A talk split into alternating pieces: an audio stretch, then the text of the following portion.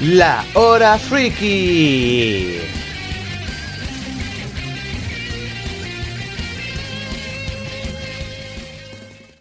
Buenas los cabros, todo bien, todo correcto y yo que me alegro. Probando intro desde tiempos inmemorables. Eh, nada, pero en serio, espero que estén muy bien mis pequeños y lindos bebecitos. Porque si ustedes están felices, pues yo soy el doble de feliz. Eh, vengo de grabar una, un trabajo que estaba haciendo, que era para mi instituto, que era una tarea para una, una de las asignaturas que se llamaba... Eh, ay, ¿cómo era? Eh, fundamentos de ser emprendedor. Una mierda así. La cosa es que vengo grabando eso, así que pierdo. Y el tema es que ya son, ¿qué hora es? Son las 2, van a ser las 2 y media de la noche y estoy grabando acá. Aparte me, me movieron la, la, pieza, así que ahora más propenso a que se escuche para abajo, pero ¿qué le vamos a hacer? Y tampoco tengo puerta, necesito una puerta aquí, de verdad.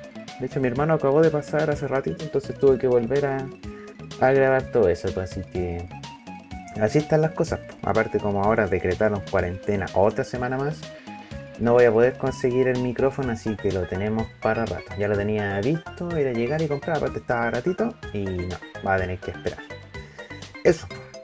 Aparte, mm, eh, hace poco he estado pegado con Resident Evil, tanto que me vi como la historia de Resident Evil 2 Remake en, YouTube. Ya saben, cuando ponen como simplemente las, cinemáticas del juego sin el gameplay. Y está muy bueno el remake.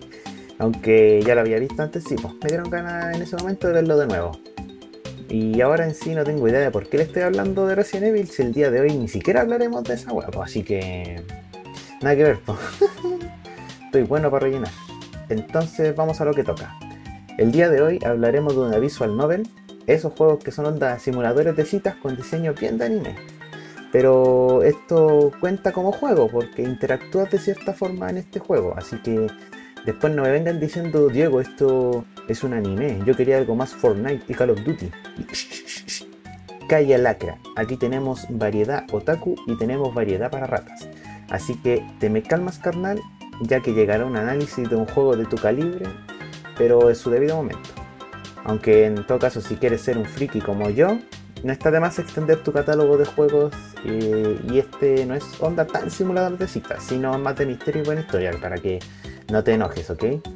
Excelente, que me quedó buena esta intro, así que adelante, música Tito.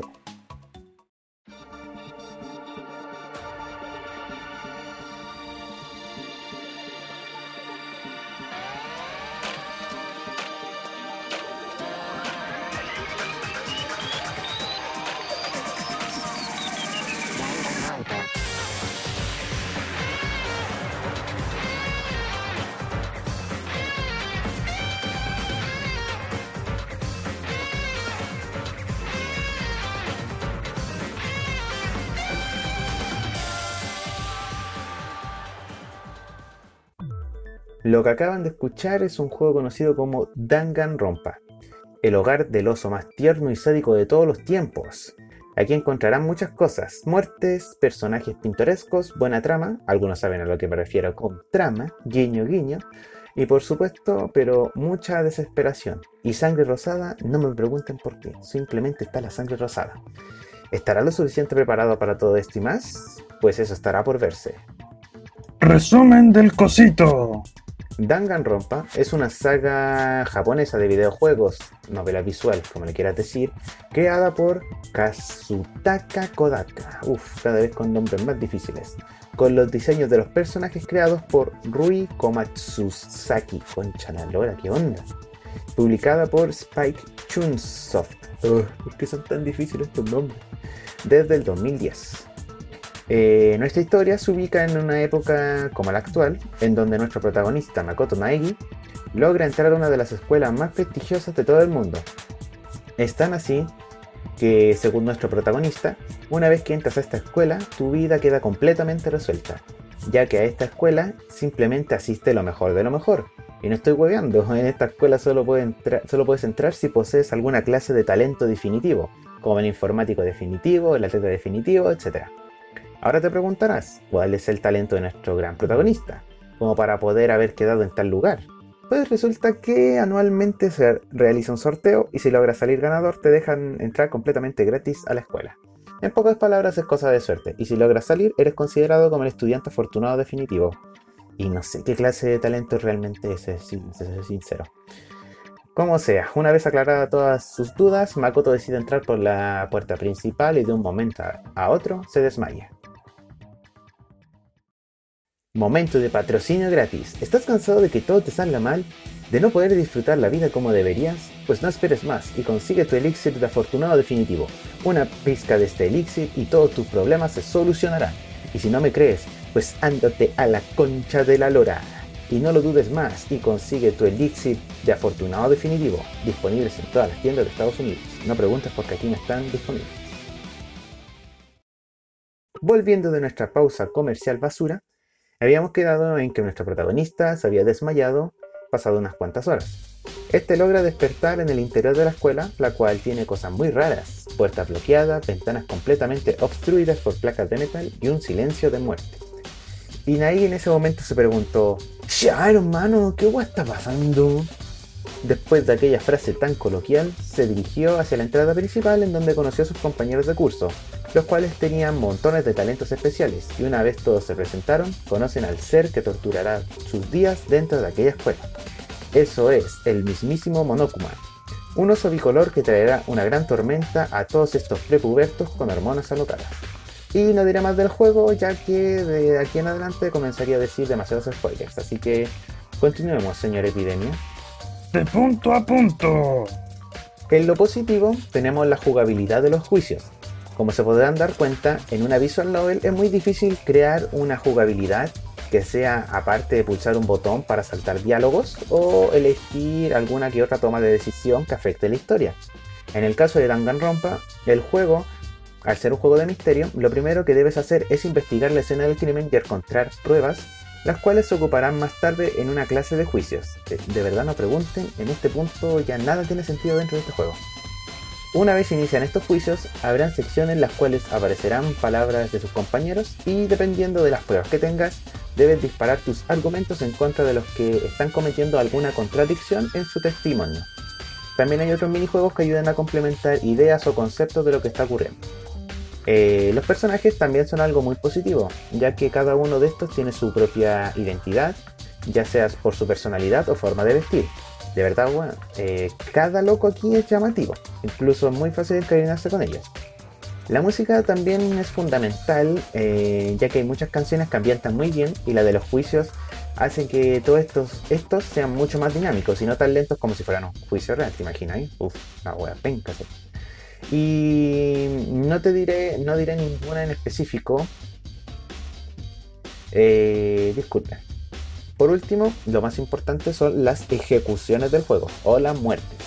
Pero tranquilos que aquí no diré ninguna en específico. Solo es un factor que le da como su propia sazón al juego, ¿entienden? Como que le da ese es la identificación del juego. Aparte estas son creativas y divertidas, aunque no les tanto si le toca a uno de tus personajes favoritos. Ahí ya todo es más triste. Por el lado negativo, tenemos la falta de elección de decisiones. En la visual novel es muy común encontrarse con tomas de decisiones y me sorprende bastante que este juego tenga una, la cual simplemente cambia el final que obtienes. También en lo negativo encontramos el sistema de relaciones entre compañeros. En el juego, cada vez que nos dan tiempo libre, eh, esto lo podemos ocupar para interactuar con alguno de nuestros compañeros y darles regalos haciendo que puedas conocer un poco más el trasfondo de ellos y si tienes suerte que te den una habilidad que mejore tus acciones en los juicios. Dejo esto como algo negativo por el hecho de que no hay suficiente tiempo para poder conocer a todos tus compañeros sin que estos comiencen a morir, lo cual no sabes a, ciencia cierta con, quién hablar realmente y si vale la pena. Eh, con este punto también va la estética del enamoramiento. Como se sabe, en especial para los otakus, en las visual novel, el objetivo principal de la gran mayoría de estas es encontrar a tu waifu y hacerla feliz.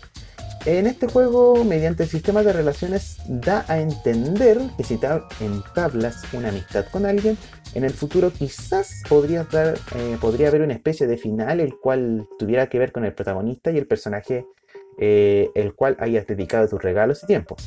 Pero al final simplemente no importa lo que hagas, esto no termina influyendo para nada.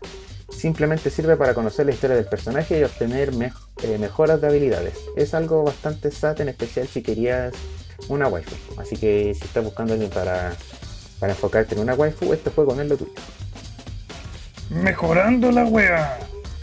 Eh, las mejoras que le daría a este juego son pocas, pero siento que harían de este juego un poco más agradable de lo que es. Primero reduciría el número de personajes, porque al ser tantos personajes es muy difícil conocerlos a todos, y perdiendo a la vez puntos de habilidad. Eh, entonces también esto igual hace que eh, al ser muchos personajes pierdas cariño con algunos de ellos, ya que son tantos que no puedes encariñarte con todos a la vez. Eso creo. Allá, tú sí te podís relacionar o encariñar con 20.000 humanos. Ya no, no velo por eso. Entonces, reducir el número de compañeros, eh, el, sistema, el sistema de relación mejoraría de forma en la que tendrías tiempo para conocerlos a todos y también de conseguir habilidades.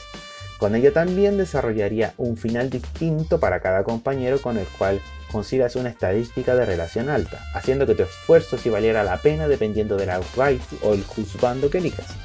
Y no sería tan difícil de hacerlo para los creadores, ya que en ese caso serían, serían pocos compañeros con los cuales interactuar y pocos, eh, pocos finales que podría hacer como alternos.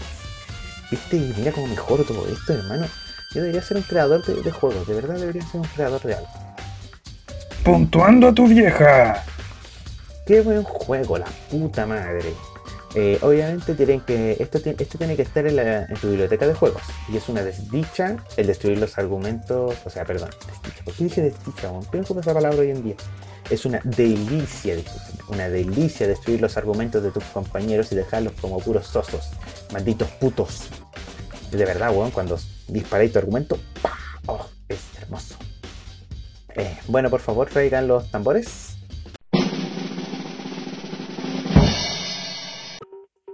8 de 10. ¿Me trae otro plato, tía? El juego es bastante bueno para hacer una visual novel. Eh, es el juego ideal si estás buscando una buena historia, personajes pintorescos y ser un detective de cadáveres con sangre rosada. Eh, bueno chicos, ya estamos llegando al final de nuestro podcast. ¿Les gustó el juego?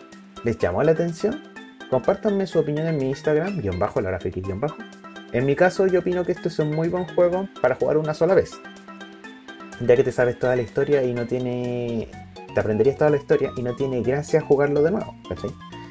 Como sea, eso ya al final es cosa de ustedes, ya ustedes deciden si lo quieren terminar 20.000 veces. No los voy a. no se los voy a impedir. Si quieren que analice algún juego también, anime o alguna película, etcétera, háblenme al direct de Instagram si es un juego que haya jugado o una película que haya visto, etcétera, pues ustedes podrían ser el tema del próximo podcast y les mandaré un saludo a su vez. ¿Cachai? Pero si no la he visto, obviamente quizás la vea y después diga ya, eh, tu tema saldrá en el próximo podcast y te mandaré un saludo. Eso, aunque tenga pocos seguidores, eh, eh, es algo triste en este momento, pero no importa, ya irán llegando con el tiempo. Así que eso, pues. Eh, espero que estén muy bien. Eh, les mando un gran abrazo. Cuídense todos. Quédense en sus casitas, por favor. Eso. Bendiciones. Adiós. Hasta la próxima.